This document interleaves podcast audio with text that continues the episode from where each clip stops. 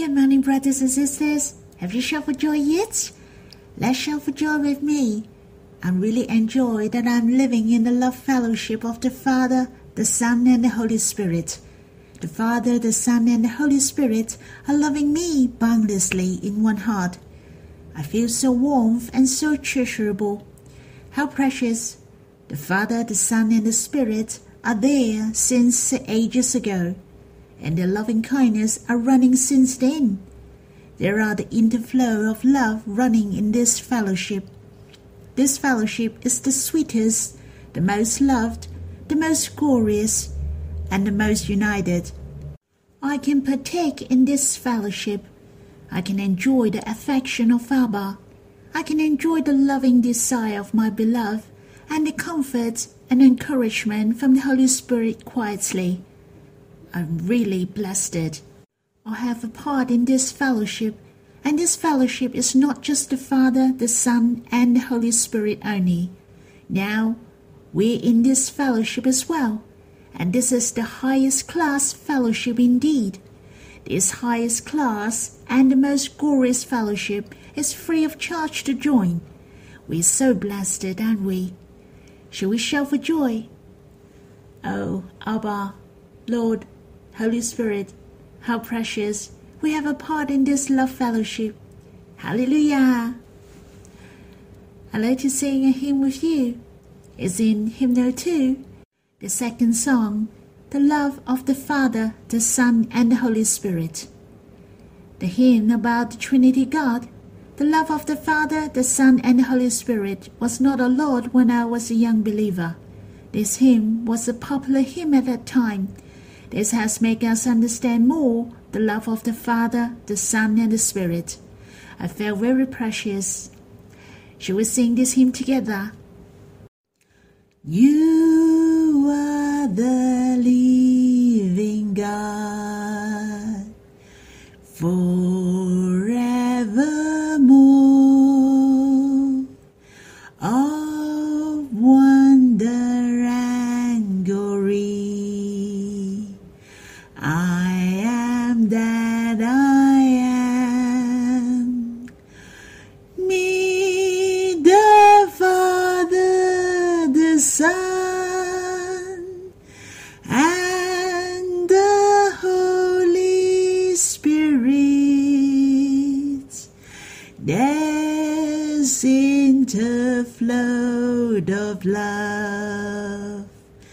before time began. The Father and the Son and the Spirit, sweet and perfect in one, love boundless and deep.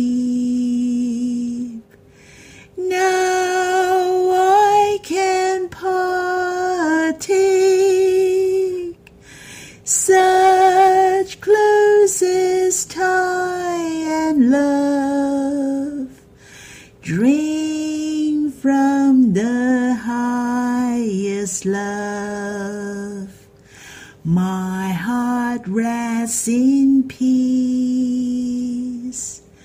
through eternity. You're loving me long that I'm drawn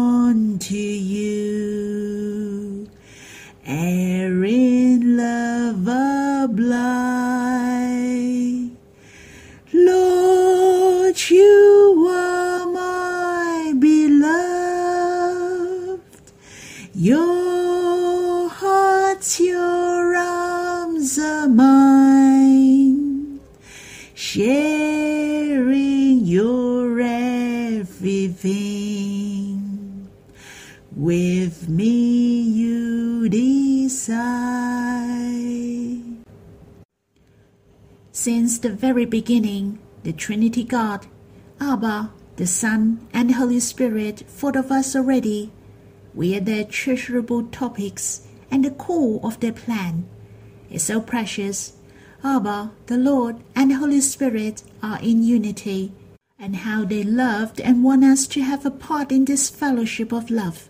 How they long for us to be united with the Trinity God forever. Hence, they have this love plan, and they complete this plan in one heart. Abba sent the Lord to come. The Lord nailed it on the cross for us and accomplished the salvation. He sent the Holy Spirit to come and dwells in our heart forever, so that we can be united with the Father, the Son, and the Holy Spirit forever, to enjoy all things of Abba, the Son, and the Holy Spirit. And what I find the most treasurable is that I can partake in this circle of love. I can dance together until eternity. Shall we sing this hymn again? And then we will worship God together. You the living God forevermore.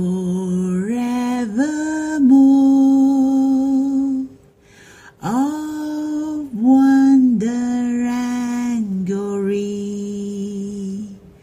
I am that I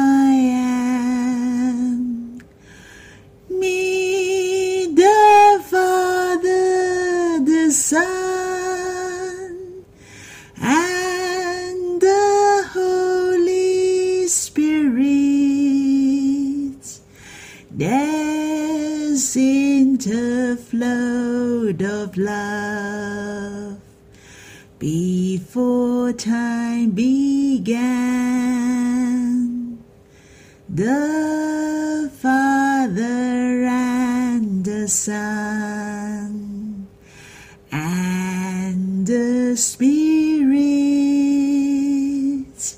sweet and perfect in one, love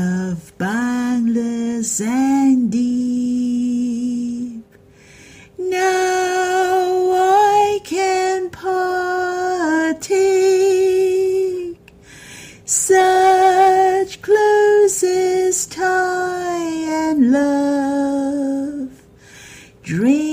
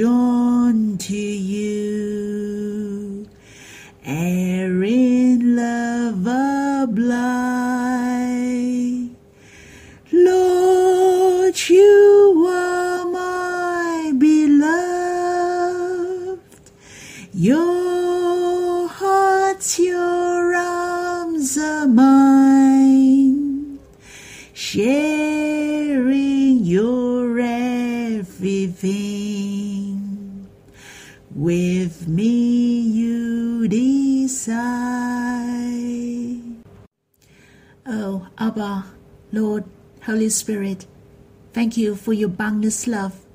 Our origin the love dream from the heart of the Trinity God.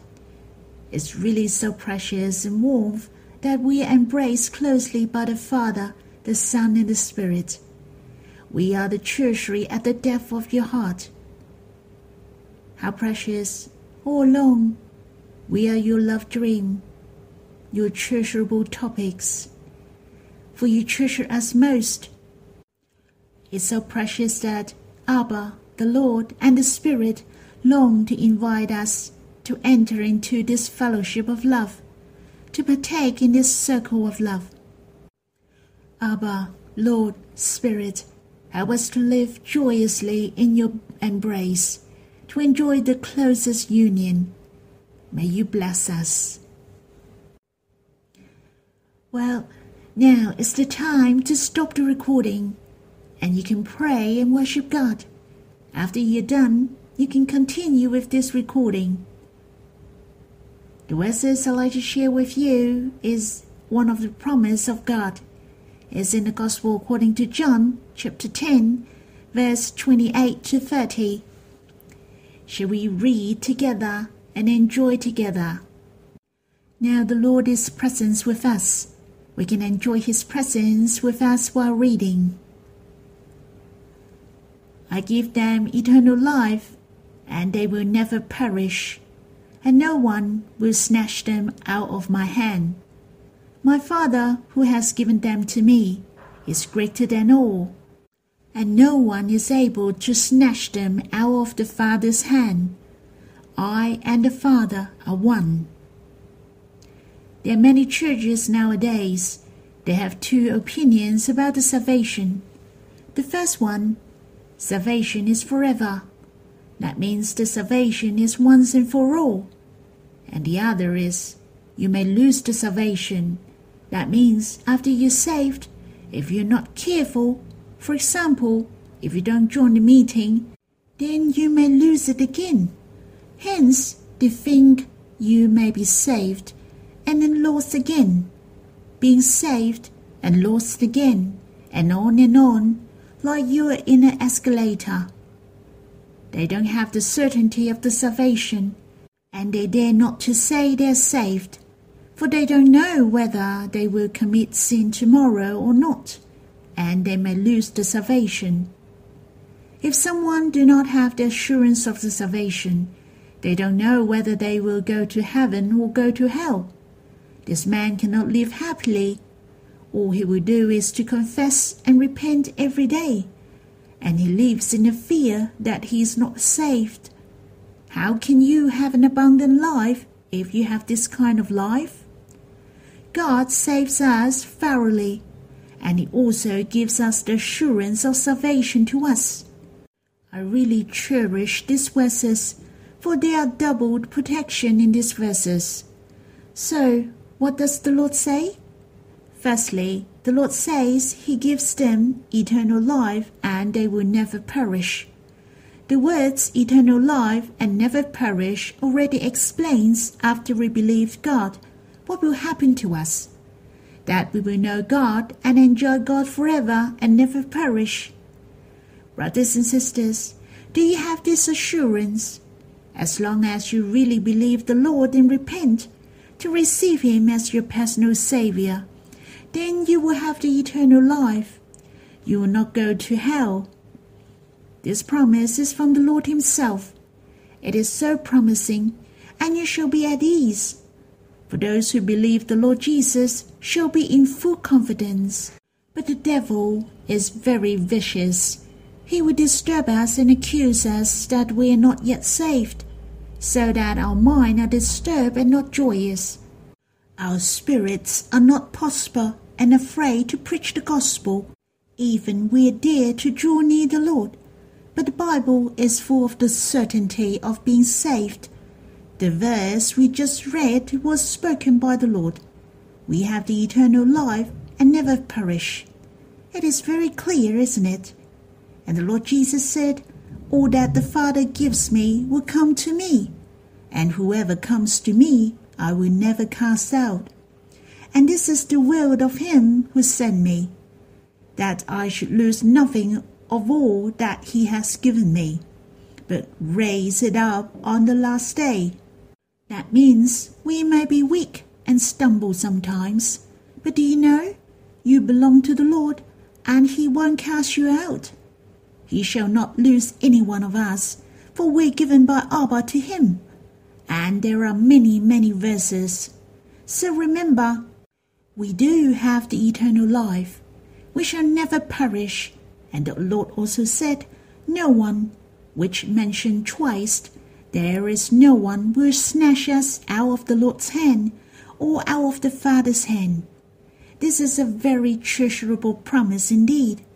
This promise tells us not only we have the eternal life and never perish, and the hand of the Lord is holding us tight, and so is Abba's hand, and they are even holding us tightly.